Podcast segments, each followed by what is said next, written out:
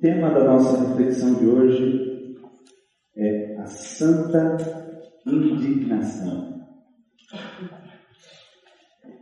Nós vamos falar sobre essa experiência que nós seres humanos temos diante do absurdo. Diante de uma situação em que consideramos lamentável, deplorável, inadmissível. Em situações como essa, como essas que acabei de mencionar, a gente sente essa coisa que a gente chama de indignação. Hoje é um dia, boa parte das pessoas do nosso país estão manifestando uma espécie de indignação.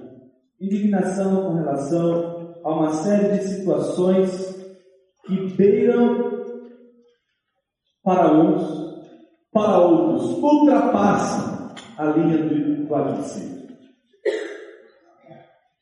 São situações como essas que trazem sempre na sua força uma espécie de de movimento que a gente chama de indignação. É muito interessante como a indignação é uma experiência também cristã. Aliás, é uma experiência que até Cristo sentiu, viveu, se deparou com ela. É a experiência da indignação diante de homens que, em nome de Deus, ofendem os pobres fazem com que compram, comprem coisas, animais, e tratem o lugar de Deus como um lugar de comércio. Isso provoca uma ira, uma indignação tão grande de Jesus que faz com que ele tenha uma atitude que muitos de nós que pintamos ele quase como um anjinho, escandalizante, ao virar as mesas e a chicotear homens e animais, dizendo que a sua casa é casa de oração e não convívio de salteadores. É indignação. A indignação que também não deve faltar entre aqueles que, em nome dos pobres, ofendem a Deus. Que, em nome do amor aos pobres, ofendem a justiça. É possível em nome de um discurso absolutamente de pureza, de, de completa piedade, clemência, misericórdia, compaixão, demonstrar o maior desrespeito com a justiça, com a bondade e com Deus mesmo. Em nome do amor aos pobres, rios e rios e rios de dinheiro estão brotando ou entrando em contas as mais diversas possíveis. Que, de homens de esfera pública do nosso país, que prometem defender os justos, que prometem defender os menos favorecidos,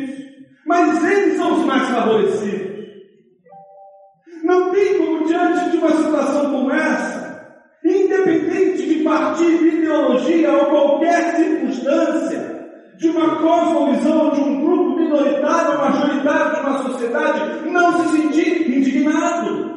Porque não estamos mais indignados com uma ideologia. Não estamos mais indignados se é capitalismo, socialismo, nacionalismo, democracia, monarquia, o que nos indigna, o que nos causa indignação. Não é outra coisa senão uma corrupção que alcançou níveis estratosféricos. E se não houver essa indignação, vamos criar uma comunidade banalizadora do mal, banalizadora da justiça. E o que é a banalização do mal? O que é a banalização da justiça? De tanto, de tanto você ver, de tanto você ler notícias, não é? o tempo todo dizendo para você: olha, estava fulano, não é? é, caiu em corrupção e agora recebe 90 milhões por mês, descobriu que recebe 90 milhões por mês em sua conta. Ah, mas é sempre assim. Isso provoca a banalização de uma provoca. A falta de indignação diante do inadmissível. A nossa reflexão de hoje é um clamor pela santa indignação. Um clamor para não aceitar que o mal se esfregue nas nossas TVs, nas mídias, nas, nas nossas escolas, no contexto que a gente vive, na sociedade que a gente vive. É um clamor por justiça, é um clamor por dignidade, é um clamor por algo que extrapola toda e qualquer visão de mundo centrado em si mesmo. É um clamor por justiça, sim, mas é um clamor por justiça que tem na sua origem uma indignação. Esse texto que a gente vai ler é um texto muito interessante.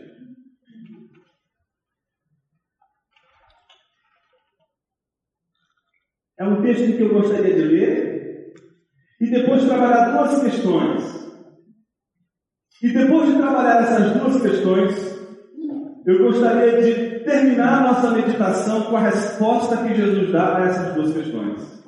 Entendeu? Vamos ver o texto, vamos trabalhar duas questões e no final a resposta que Jesus dá a essas duas questões. Vamos ler o texto. Mateus capítulo 26, versículo 6 ao versículo 13, diz o seguinte: Estando Jesus em Betânia, na casa de Simão, o leproso, Aproximou-se dele uma mulher com um frasco de alabastro, contendo um perfume muito caro. Ela derramou sobre a cabeça de Jesus, quando ele se encontrava reclinado à mesa.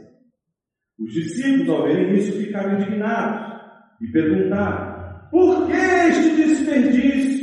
Este perfume poderia ser vendido por alto preço e o dinheiro dar aos pobres. Percebendo isso, Jesus lhe disse: por que vocês estão perturbando essa mulher? Ela praticou uma boa ação para comigo, pois os pobres vocês sempre terão consigo, mas a mim vocês nem sempre terão. Quando derramou este perfume sobre o meu corpo, ela o fez a fim de me preparar para o sepultamento. Eu lhes asseguro que em qualquer lugar do mundo inteiro onde este evangelho for anunciado, também o que ela fez será contado em sua memória. Vamos orar. Senhor Jesus, nos abençoe com a meditação da tua palavra, Senhor. Que o teu Santo Espírito nos ilumine a mente e o coração, para que tudo aquilo que foi dito e pensado aqui reflita que está nas tuas palavras, na tua escritura sejamos moldados por ela. Nossa mente seja cativa tua palavra. E que a gente possa olhar o mundo através dela. Que a gente possa olhar a realidade à nossa volta, não com uma falsa indignação, mas com a santa indignação. Aquela que nos faz perceber onde realmente está o problema que nos serve. O Senhor nos visite nessa manhã, nos iluminando a mente para que a partir da tua palavra a gente possa contemplar as maravilhas da tua vida. Oramos. A primeira pergunta é a seguinte: é realmente a adoração desta mulher algo demasiado extravagante? Para gente responder essa pergunta, a gente precisa ter algumas informações. A primeira delas é fruto, obviamente, de outras fontes, que não são Mateus capítulo 26, mas é, por exemplo, João capítulo 12. Lá a gente encontra algumas informações importantes. A primeira delas é de que aquele perfume, que a gente só sabe no capítulo 26, no versículo 7, que foi derramado sobre a cabeça de Jesus, que ele era um perfume muito caro, mas ele tem preço, custa 300 denários cerca de 300 denários, que é um perfume que custa 300 denários.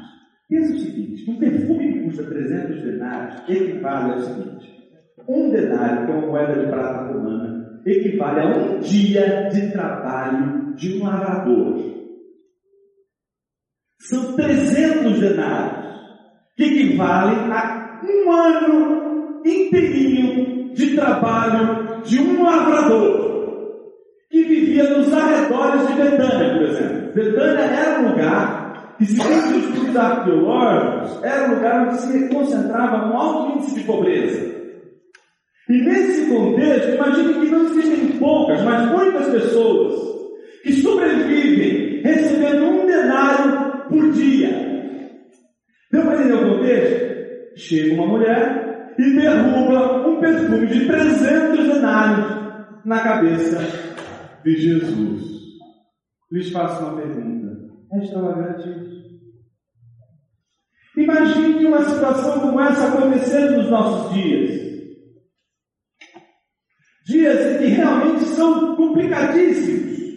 As coisas não são trabalhadas de uma maneira racional. Beiramos a irracionalidade, a brutalidade, não é a barbárie o tempo todo. E a barbárie se manifesta com requinte. Então, por isso, não são poucos, mas muitos, o que se sentem indignados quando encontram igrejas construindo templos faraônicos, melhor, salomônicos.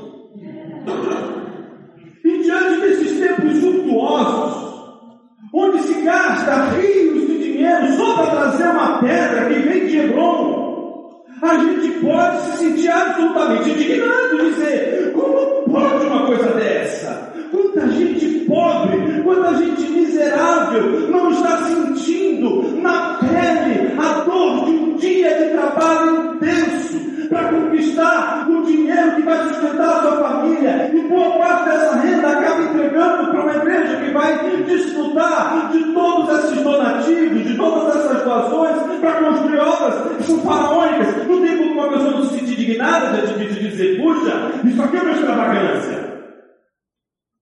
Vivemos numa sociedade chamada sociedade de consumo, alguns chamam ela de a sociedade de massa baseada no desperdício.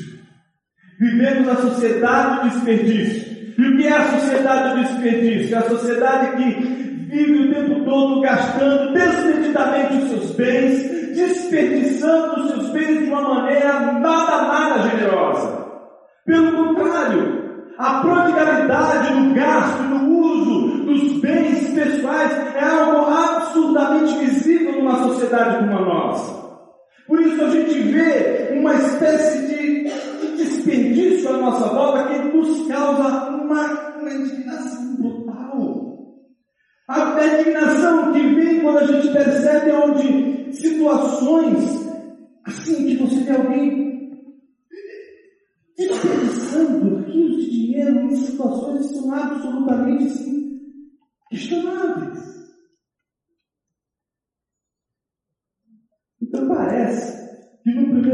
olhar para aquela mulher e pega um passo de perfume, custa 300 denários, que vale o trabalho de um homem durante um ano inteiro, e ela, em fração de segundos, se desfazer daquele perfume, derrubando ele sobre a cabeça de Jesus, parece extravagante.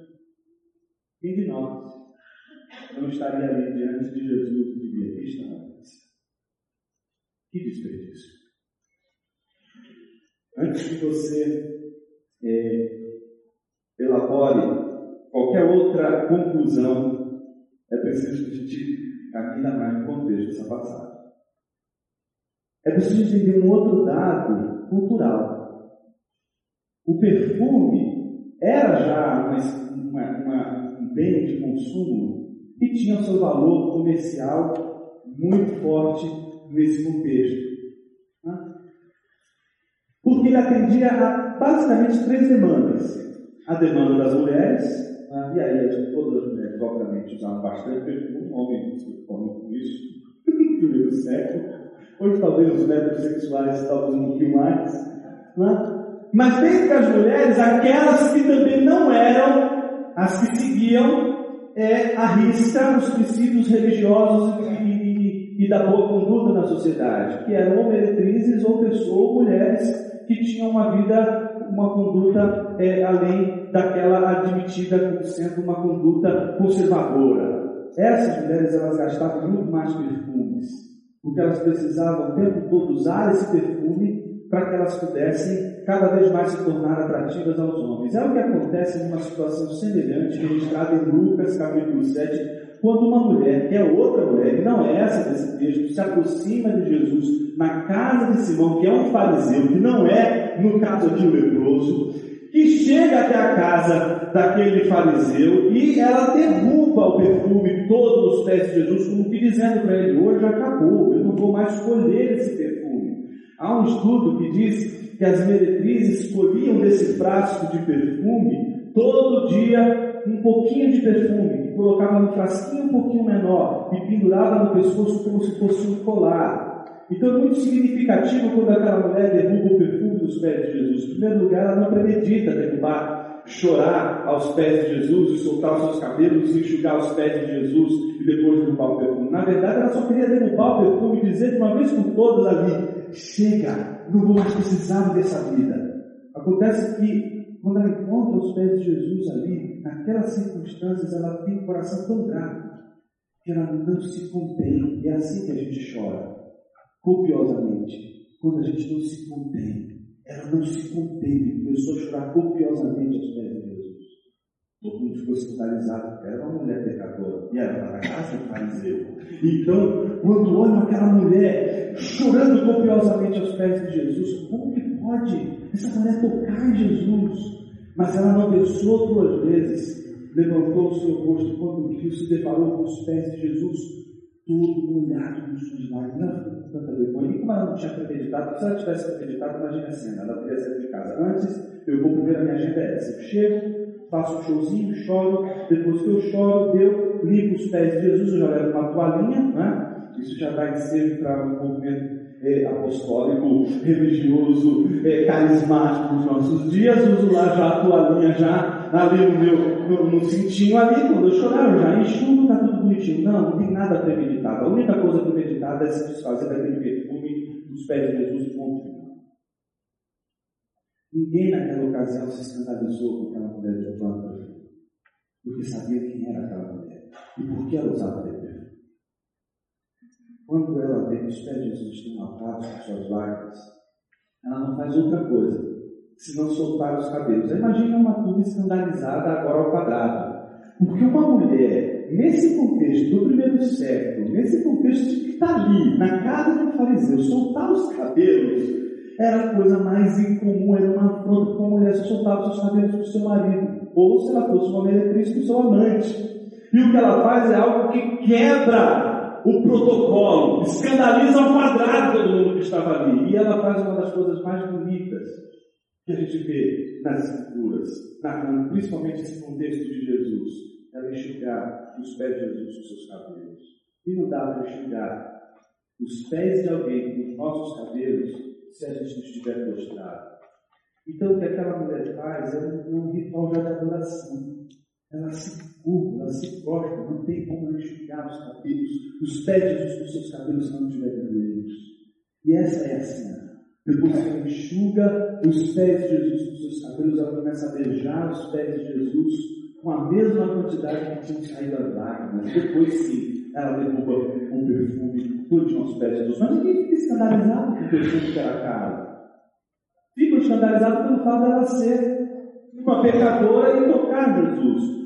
Contexto desse texto que a gente está lendo de Mateus 26, é outra história. As pessoas se escandalizam por causa do valor do perfume. E é interessante, porque o perfume, em primeiro lugar, como eu estava dizendo, ele pode servir para as mulheres nesses dois contextos, ou para uma mulher normal, do dia a dia, ou para uma mulher que faz uso desse perfume comercial. Uma segunda possibilidade de você usar o perfume é justamente uma, um gesto de honraria a um convidado ilustre. Era comum numa mesa ele, receber, ele ser ungido com perfume, uma pessoa ser ungida com perfume. Então era uma, era uma maneira de se recepcionar de uma maneira bastante é, é, é, carinhosa, afetiva, uma pessoa ilustre. E uma terceira possibilidade de usar perfume era justamente preparando o corpo para o sepultamento. Só existiam essas três possibilidades que eram as mais corriqueiras. O que é interessante é que a gente não, não se trata aqui, em primeiro lugar, de uma mulher, de um escândalo ou de uma indignação por conta de uma mulher pecadora tocar Jesus. A indignação que a gente vai ver agora no texto é de uma outra ordem. A indignação, ela está presente exatamente Não no contexto da mulher e não no contexto de Jesus, mas no contexto dos discípulos. Veja o que diz o versículo de número 8. Os discípulos, ao verem isso, ficaram indignados e perguntaram: por que este desperdício? Este perfume poderia ser vendido por alto preço e o dinheiro dado aos pobres. A primeira coisa que chama a nossa atenção, e essa já é a segunda pergunta, é a seguinte: é a indignação dos discípulos realmente santa? É a indignação dos discípulos uma verdadeira, uma legítima, santa indignação? Existe uma razão para que eles possam de fato se indignar, tal como eles estão indignados. É a indignação deles, uma indignação que mereça todo o respeito, que mereça toda a nossa, a, a nossa atenção.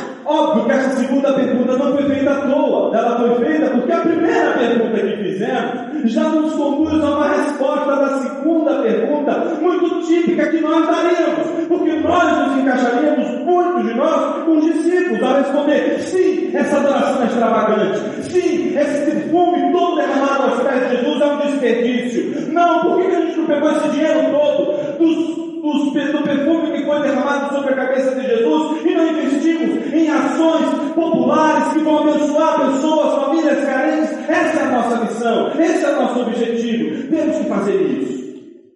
Talvez a gente se aproxime muito mais dos discípulos e a nossa indignação seja mais fruto exatamente de ver o desperdício e ao mesmo tempo, como os discípulos olharem para o contexto e ver tanta miséria e dizer assim, não, isso aqui não é possível. A gente não pode fazer uma coisa dessa. A indignação que se provocaria em contextos muito semelhantes ao nosso. Alguém que poderia chegar exatamente aqui em nossa comunidade, olhar tudo isso aqui e dizer assim: nossa, como isso aqui é confortável, como isso aqui não é demanda é, uma despesa altíssima, como a gente poderia fazer num lugar melhor, num lugar mais simples e abençoar mais pessoas. Eu me lembro de uma vez que foi em Goiânia, eu fui pregar, fui dar uma palestra no Igreja Batista de Goiânia, foi muito interessante, bem bonito, não é? Aquela coisa bem organizadinha, etc. No final, viu um rapaz só assim, meio revoltado. Pastor, você não acha isso tudo aqui é uma ostentação? Eu falei, como assim, meu irmão? É, pastor, veja só, quanto dinheiro a gente tem que ter esse tempo aqui. E não olha os pobres. Foi isso que Jesus ensinou. Isso que está fazendo está errado, pastor. Isso não está certo. O que eu quero chamar a tua atenção é que é, é comum a gente sofrer esse tipo de indignação. Minha pergunta não é se ela é uma indignação ou não, que ela é uma indignação, ela é. Minha pergunta é se ela é santa. Se ela não é uma indignação revestida de hipocrisia, se ela não é uma, uma, indignação é, é, é, é, que representa muito mais uma mente cretina do que uma mente capaz de entender o alcance das implicações do reino, do evangelho de Cristo Jesus para o ser humano. Que é capaz de ir além do que está vendo, que é capaz de enxergar nas entrelinhas, que é capaz de não olhar simplesmente para uma situação baseada simplesmente num olhar, num único olhar, sem perceber o todo. Parece que quando a gente olha para uma passagem como essa, a gente deveria no mínimo se escandalizar agora é com Jesus. No mínimo, no mínimo, a gente deveria se escandalizar com Jesus. E a pergunta é, por quê? Veja, a gente sabe por conta de João que não só os discípulos de Jesus ficaram um cochichando com o outro. Veja, veja, tudo isso que essa mulher está fazendo, dinheiro. Dinheiro a gente não poderia ter. Esse perfume ajudar os pobres. O livro de João nos revela que uma das pessoas, um dos discípulos que encabeçaram essa, esse discurso foi Judas. Em João capítulo 12, versículo 4 a 6, a Bíblia diz o seguinte: Mas um dos seus discípulos, Judas Iscariotes, que mais tarde iria traí-lo. Então veja, até então parece que a figura de Judas como traidor, não é? Na, na, figura da paixão de Cristo, nas ocorrências que marcam a paixão de Cristo, parece ser indubitável. E todo mundo olha para ele como traidor contra, ele traiu a Jesus. Mas existe uma outra configuração de Judas que a gente não pode esquecer que a Bíblia oferece. Ele não é só traidor, ele é ladrão. Ele é ladrão. Veja o que o texto está dizendo. Judas Iscariotes, que mais tarde iria trair, fez uma objeção. Por que este perfume não foi vendido e o dinheiro dado aos pobres? Seriam 300 denários. E você já sabe que 300 denários é o valor de um lavrador que trabalhou durante um ano inteiro, incansavelmente, para sustentar sua família. É o que ele vai ganhar. Aquela mulher desperdiça tudo isso não é aos pés de Jesus e passando os fundos. Veja só o que o texto bíblico diz, que João quer deixar claro para o seu leitor. Ele não falou isso por se interessar pelos pobres, mas porque era ladrão. Sendo responsável pela bolsa de dinheiro, costumava tirar o que nela era colocado. Sabe o que é a falsa indignação? É uma indignação por aquilo que seria justo Porém, para legitimar o que é injusto, é a indignação que se tem com relação àquela justa luta pela erradicação da pobreza, que é um discurso absolutamente visível e que a gente enxerga o tempo todo na TV, mas que esconde, na verdade, toda a prática de uma injustiça sem tamanho nós não estamos falando aqui de uma situação que não vivemos. Nós estamos falando de uma situação que está escancarada, está diante dos nossos olhos. O descaramento é grande, é explícito. É explícito diante de nós a conduta de defender padrões que são absolutamente é, dignos de dar o nosso sangue, dignos de dar a nossa vida, lutarmos pelos pobres, pela erradicação da pobreza, mas que esconde, que esconde uma agenda de poder, que esconde uma agenda de simplesmente conquistar, ter o dinheiro, ter a fortuna e esbanjar a fortuna de uma maneira absolutamente pródiga, como um filho pródigo. Nós não vivemos um contexto em que uma situação como essa seria uma situação que a gente olharia e dizer assim, puxa vida, que coisa assustadora. Não. Essa situação é tão banalizada aqui para a gente. É normal com Judas. É normal esse comportamento. É normal vermos e estarmos diante de situações em que, no discurso de um profundo, profundo comprometimento com a justiça social, está exatamente ali uma agenda de poder e de busca de poder e de se enriquecer, etc. Meus irmãos, não estou falando só de política. Eu estou falando da igreja. Temos essa agenda também na igreja. Temos essa agenda em qualquer espaço, qualquer âmbito em que a existência humana estiver presente. Sabe por quê? Até mesmo um discurso piedoso pode esconder a maior de todas as tentações, que é a tentação do poder. Por isso, meus irmãos, eu acredito que a gente precisa prestar um pouco de atenção em como Jesus lida com essa situação. Porque Jesus poderia olhar para os discípulos nessa hora e dizer o seguinte: Bravo! Vocês são os caras, vocês aprenderam o que eu ensinei a vocês. Eu ensinei vocês a não se apegarem aos bens materiais e vocês aprenderam. Bravo! Vocês são incríveis. Eu ensinei vocês a amar o próximo e vocês estão amando o próximo. Bravo! Vocês são maravilhosos.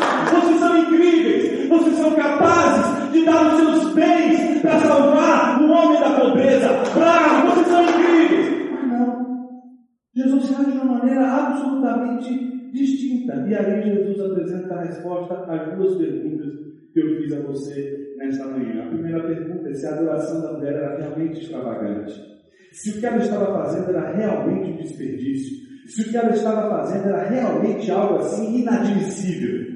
Segundo, eu perguntei para você se a indignação dos discípulos era legítima, se ela era de fato uma santa indignação, ou se a indignação dos discípulos era uma falsa indignação, como aquela que você e eu está acostumado a ver nos canais de televisão e entre diversos, diversos políticos, não importa a partido que seja.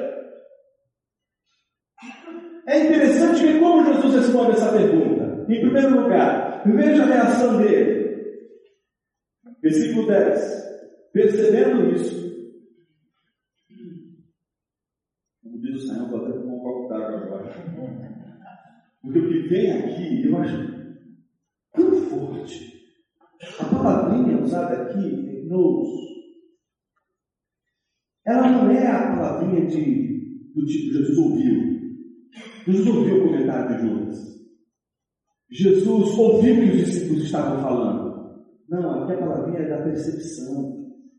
Jesus percebeu o movimento, o movimento das trevas, o movimento do canto, o movimento sabe, do falatório do cantinho, aquele falatório, aquela conversa de canto, aquela costura de canto, aquela fofocaiada de cantinho, que ninguém fala nada, que ninguém diz nada na cara, que ninguém fala o que está sentindo, só para o outro, no cantinho, nas escondidas, nas trevas, na, na nebulosidade, naquilo que não é dito clareza, naquilo que é dito lá nos, nas entrelinhas, não se explicita a agenda, não se diz o que está de fato querendo dizer, se diz pelos cantos, se diz no cantinho, olha o que essa mulher fez, olha o dinheiro que ela está gastando agora, a gente podia ter tudo isso na nossa sacolinha, e pensa lá, Judas está pensando na sacolinha, porque Judas era responsável pela sacolinha, quantas e quantas vezes ele não precisou daquela sacolinha, e obviamente ele não precisou para ajudar os pobres, obviamente ele não precisou daquela sacolinha para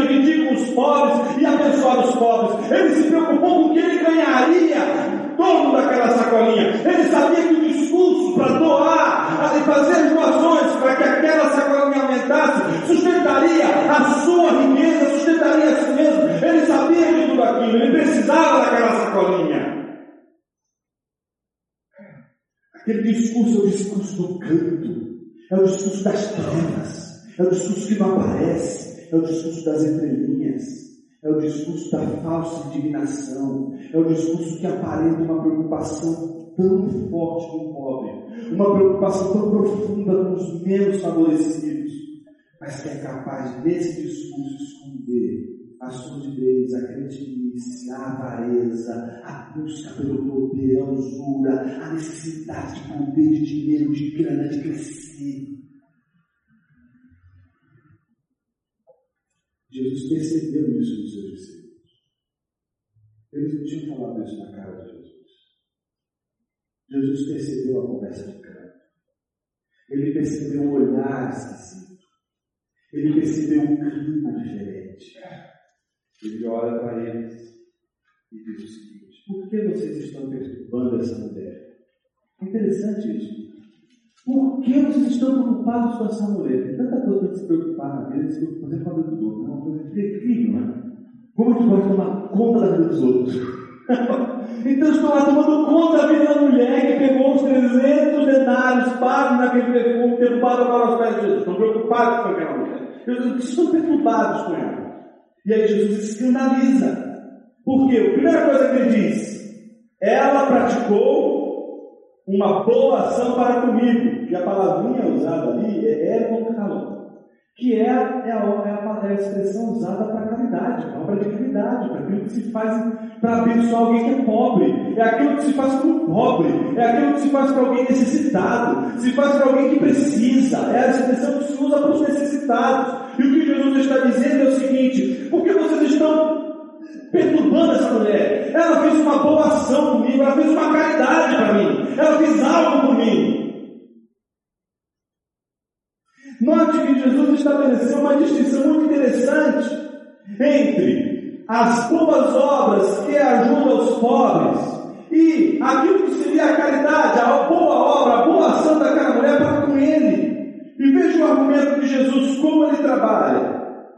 Ele diz o seguinte: Pois os pobres vocês sempre terão consigo, mas a mim vocês nem sempre terão. É interessante como Jesus vai mostrar o argumento e ao mesmo tempo destroçar aquela indignação fake, aquela indignação que não é a santa indignação, aquela que não se confunde com a indignação daqueles que olham a pobreza. Sentem a dor do mundo, sentem a miséria alheia e são capazes de fazer algo diante de toda dor, diante de todo sofrimento, diante da pobreza escancarada dentro dos seus olhos. Não é essa indignação. Não é a santa indignação que faz uma pessoa quebrar a sua agenda, centrar em si mesmo e fazer coisas que pessoas não fariam, justamente porque na lei do mundo que a gente vive, fazer o que essas pessoas estão fazendo é perder tempo e perder dinheiro. São pessoas que são capazes de se livrarem do egocentrismo e são capazes de alguma maneira de expressar uma ação, uma boa ação para com quem é necessitado. Essa é indignação de da pobreza que leva a gente a fazer esse movimento carnal, movimento encarnado, melhor dizendo, corpóreo, de a gente mesmo chegar e fazer o bem. Essa indignação é santa, mas a falsa indignação, a indignação que é fake, ela é produto de propaganda, ela é marketing, ela é mero pior marketing possível, a pior propaganda possível. Ela só esconde a nossa não incompetência, mas esconde a nossa negligência, a nossa incapacidade de ir até o povo, a nossa incapacidade de fazer de fato a boa ação. Mas veja o que Jesus diz. Essa mulher fez uma boa ação para comigo. Jesus chama aquela ação, aquilo que a mulher fez com ele de boa ação. O que os discípulos não estavam conseguindo enxergar não eram os pobres, eles não estavam conseguindo enxergar a Jesus. A gente pode, em nome de Deus, a história da igreja mostrou que isso é possível. Em nome de Deus, ofender os pobres. Mas a história também mostrou, e a gente ainda não aprendeu, que é possível, em nome dos pobres, ofender a Deus. Quem estava sendo ofendido ali naquele momento não eram os pobres. Quem estava sendo ofendido naquela hora era Jesus. A lei que Jesus ensinou aos discípulos era resumida em duas instâncias. A prioridade na adoração a Deus sobre todas as coisas. E, em segundo lugar, a consequência inevitável dessa adoração, o amor ao próximo. Jesus nunca pregou o amor ao próximo sem antes afirmar a prioridade do amor a Deus sobre todas as coisas. Porque o amor ao próximo, é fruto do amor a Deus sobre todas as coisas, ele não precisa de propaganda, ele não precisa aparecer, não precisa ser visto. Você não precisa mostrar para as pessoas, as pessoas não precisam saber que você ama, que você se doa, que você abençoa. O interessante é ver como Jesus vai concluir todo o raciocínio, dizendo o seguinte: quando derramou este perfume sobre o meu corpo, ela o fez a fim de preparar para o sepultamento. Então a gente já sabe qual foi a finalidade daquela mulher. De que aquela mulher, quando derrubou aquele perfume, aquilo tinha um simbolismo, aquilo tinha uma ideia. Ela sabia e Jesus sabia do que se tratava aquela situação. Se tratava de Jesus se preparando para o maior de todos os eventos, o mais importante de todos os eventos, que não é livrar o homem da pobreza e da situação financeira muito desse é livrar o homem do inferno, é livrar o homem do mal do seu coração e faz ele amar o dinheiro mais do que todas as coisas, e faz ele idolatrar as coisas no lugar de Deus. Jesus sabia que toda a mensagem do Evangelho é uma mensagem que vem livrar, livrar os oprimidos, vem libertar os cativos, vem curar, vem libertar, vem trazer mudança, vem trazer transformação social. Mas Jesus sabia que era muito fácil o Evangelho ser confundido com tudo isso. É muito fácil a gente achar que o Evangelho diz respeito apenas isso, ao ponto de dizer que amar a Deus sobre todas as coisas é a mesma coisa que abençoar alguém necessitado. Meus irmãos, eu acho que da mesma forma que a gente idolatra o rico na teologia da prosperidade e faz com que a riqueza seja o sinal da bênção de Deus na vida de alguém, é possível a gente idolatrar o pobre de uma tal maneira que a gente já considera ele salvo. E o que ele precisa, a única coisa que ele precisa é das nossas ajudas, das nossas boas obras. Meus irmãos, de fato, todos os necessitados precisam das ajudas e das boas obras que a gente realiza. Mas não existe obra mais maravilhosa do que a redenção que Jesus fez na obra da cruz. Aquilo é incomparável. Aquilo transforma uma pessoa de uma tal maneira. Ela pode estar no palácio, ela pode estar no público, no meio de uma favela, e ela se sentir absolutamente transformada e uma pessoa digna. O pior inferno vai ser vivido por um ladrão no palácio. Um Nada que consegue se livrar da dor, da angústia, dessa fome desenfreada por dinheiro, a mesma dor que vai travar alguém revoltado com o sistema, com tudo, que quer sair de toda a pobreza da miséria que ele vive. Só o Evangelho transforma a nossa vida ao ponto de a gente fazer, perceber que existe algo mais importante em tudo isso que a gente vive. Que quando a gente morrer, a camisa que a gente vai vestir, ela não tem bolso. Jesus conclui dizendo de uma maneira incrível. Eu lhes asseguro em qualquer lugar do mundo inteiro, onde este Evangelho for anunciado, também pela vez será contado em sua memória. Jesus sabe que o Evangelho em si é uma potência para mover uma comunidade para fazer o bem. Jesus sabe que o Evangelho tem uma potência de gerar nas pessoas a generosidade. Mas ele sabe que o nosso coração também pode corromper, mesmo fazendo não fazendo bem, apenas dizendo que está fazendo bem. É interessante como Jesus concluiu todo o raciocínio pedindo para que aquela mulher e o que ela fez seja lembrado. Por que será que o Evangelho precisa lembrar dessa mulher? Todas as vezes que pregarmos o Evangelho, a gente tem que lembrar dela. Me parece por dois motivos. O primeiro, dela, o primeiro deles Respondendo à primeira pergunta, é a adoração daquela mulher realmente extravagante? Eu acho que não existe nada mais extravagante do que Jesus cruz. Veja, nada é mais extravagante do que Deus que se fez homem para morrer nosso lugar. Nada mais extravagante, nada mais incrível do que Deus não precisa nem de mim de você para ser feliz. Dar a sua vida por você. Não existe nada que possa nos escandalizar e nos fazer gerar um constrangimento dentro do nosso coração por que Jesus fez. Sendo ele Deus. Segundo, qual é a advertência que Jesus faz aos seus discípulos indignados pelo fato daquela mulher derramar o perfume sobre a cabeça de Jesus? Que aquela mulher seja lembrada em todos os lugares em que textos em que o Evangelho for pregado. Porque há no Evangelho uma forte ênfase no próximo, mas o Evangelho também ensina uma prioridade: o amor a Deus sobre todas as coisas. Isso tem uma razão ser. Todos nós fomos criados por Deus para a sua glória, ao seu louvor e para a sua adoração. Nenhum ser humano na face da terra consegue encontrar plenitude senão na adoração.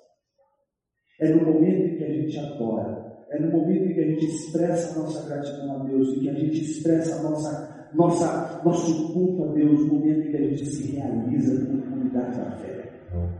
Mas, Jonas, como isso, como isso é possível?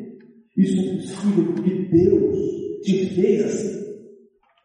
Quando a gente encontra lá no início da Bíblia, Deus formando o homem do pó da terra, é engraçado, porque o texto diz que o homem passou a ser, em algumas traduções, a ser alma vivente ou a ser um ser vivente. Não, é? não passou a ter uma alma vivente, passou a ser alma vivente. Ser é diferente de ter?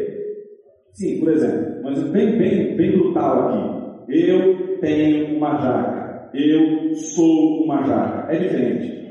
É claro. Então, uma coisa é você dizer, eu, você a mesma coisa e conclui o seguinte, eu tenho uma alma. Outra coisa você você, você afirmar, eu sou alma. Alguma coisa vai dar errada. E não é com a Bíblia. É comigo, com você. Que entendeu a alma como uma parte da nossa existência que seria aquela parte imaterial, responsável pela inteligência, pelas emoções, quando na verdade o que Deus está dizendo ali não é que você tornou a alma tal como você entende na sua língua portuguesa, é alma tal como eles entendiam. E eles entendiam a alma não como uma parte do homem, entendiam a alma como tudo que o homem é, e o homem é neles. A mesma palavrinha que no hebraico se usa para se referir a esse órgão aqui, ó, o que é isso aqui?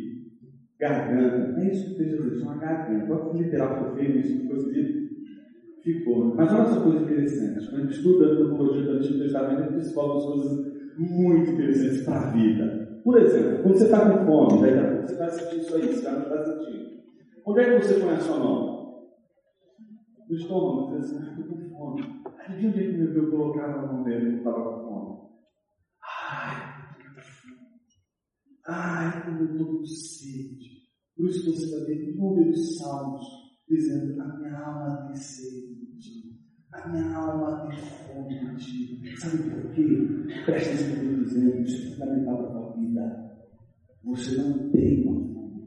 Você não tem uma sede. Deus não te fez ter uma fome. Deus não te fez ter uma sede.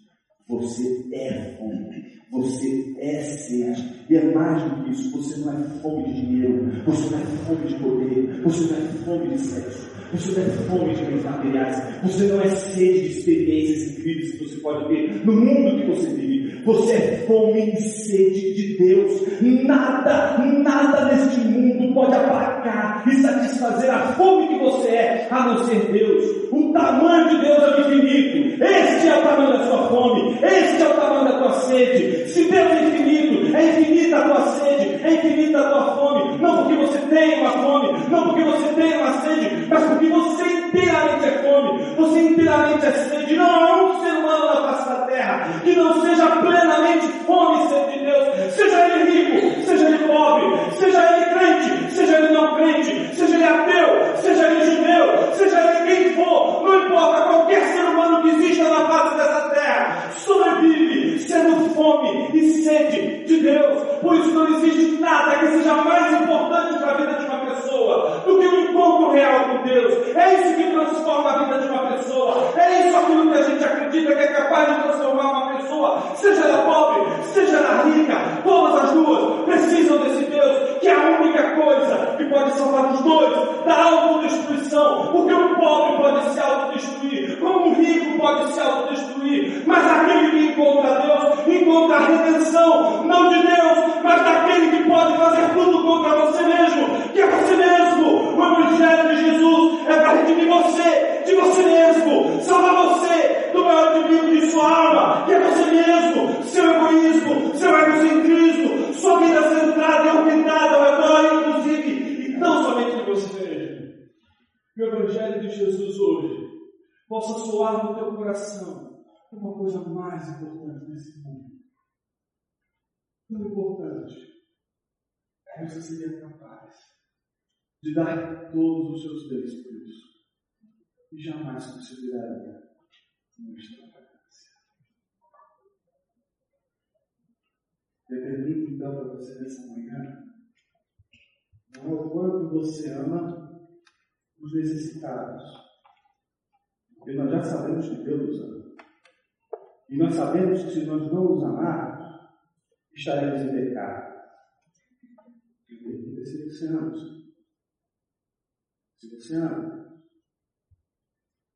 Jonathan Edwards, ele é conhecido no nosso território como aquele que pregou pecadores nas mãos de Deus.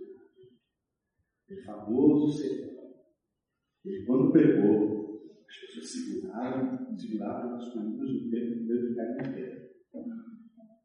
A gente conhece o Jonathan Edwards, que é uma espécie de pregador do pecado, da santidade, etc. Mas Jonathan Edwards era um filósofo. Além de ser pastor, era um filósofo. E era também um homem de ciência. Escreveu um famoso tratado chamado Tratado das Aranhas. O que vai fazer? Nossa, tempo dele. E tempo que isso tem um tratado sobre as aranhas. Pois é, essa ideia de que você é pastor ou ser inteligente, isso acontece em terras brasileiras, no nosso contexto, porque no contexto da história da igreja, esses homens eram homens inteligentes colocados na igreja. Homens de ciência, inteligentíssimos. Uma das obras que eu considero importantíssimas dele, que a gente tem português agora, se chama Caridade e os seus cultos. Eu queria terminar a nossa reflexão de hoje, citando um parágrafo em que ele exorta a partir de uma pequena leitura de 1 Coríntios 13 a prática das boas obras. Veja o que ele diz. Se você se denomina cristão, onde estão suas obras de amor? Você tem se esforçado em ser rico na prática delas? Se este divino e santo princípio está em você e reina em você, ele não se manifestará em sua vida através das obras de amor? Pense bem. Que obras de amor você tem praticado? Veja o que ele vai dizer. Você ama a Deus? O que você tem feito por e para Ele, para a sua glória, para o avanço de seu reino no mundo? Segundo, e quando você tem se negado para a promoção dos interesses do Redentor entre os homens, de fato você ama seus semelhantes? O que você tem feito por eles? O Evangelho integral é aquele que vai fazer você amar Deus sobre todas as coisas e amar o próximo como si mesmo. O Evangelho integral não ensina você deve amar o próximo em detrimento do amor a Deus. E muito menos que você deve amar a Deus em detrimento do amor ao próximo. O Evangelho integral é aquele que nos ensina a amar Deus por todas as coisas e amar o próximo. O problema dos discípulos é que eles só estavam enxergando aqui. E no caso de Judas, usando aqui apenas como propaganda para esconder o seu, o seu princípio de poder, sua vontade de poder. Que a gente precisa alcançar é a virtude do Evangelho nos ensina. A coisa mais difícil desse mundo, que talvez não seja demonstrar o amor e a generosidade para o necessitado. Talvez seja a coisa mais difícil em termos de ceticismo, ateísmo e falta de fé. A coisa mais difícil seja a Deus. Que Deus nos abençoe.